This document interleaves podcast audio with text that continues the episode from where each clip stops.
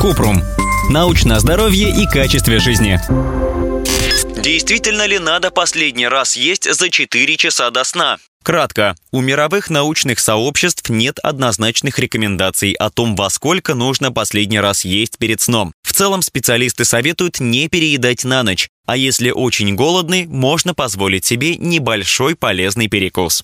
Подробно. Рекомендация питания перед сном противоречивы, но наедаться на ночь в любом случае плохая идея. Прием высококалорийной пищи может вызывать нарушение сна или привести к увеличению веса, если человек превышает норму калорий в сутки. Хотя в любом случае переедание приведет к избыточному весу при недостаточной двигательной активности вне зависимости от времени приема пищи. Часто поздний прием пищи может быть связан с усталостью, скукой или сонливостью, а не с чувством голода. Ориентируйтесь на сигналы своего тела, но не на эмоции. Ешьте, когда чувствуете голод, и прекращайте, когда ощущаете, что насытились. Даже если все самое вкусное на тарелке оставил. Перед сном можно съесть низкокалорийную закуску с высоким содержанием белка или клетчатки, например, греческий йогурт или небольшую горсть орехов. Нужно есть медленно и не смотреть в телефон или телевизор.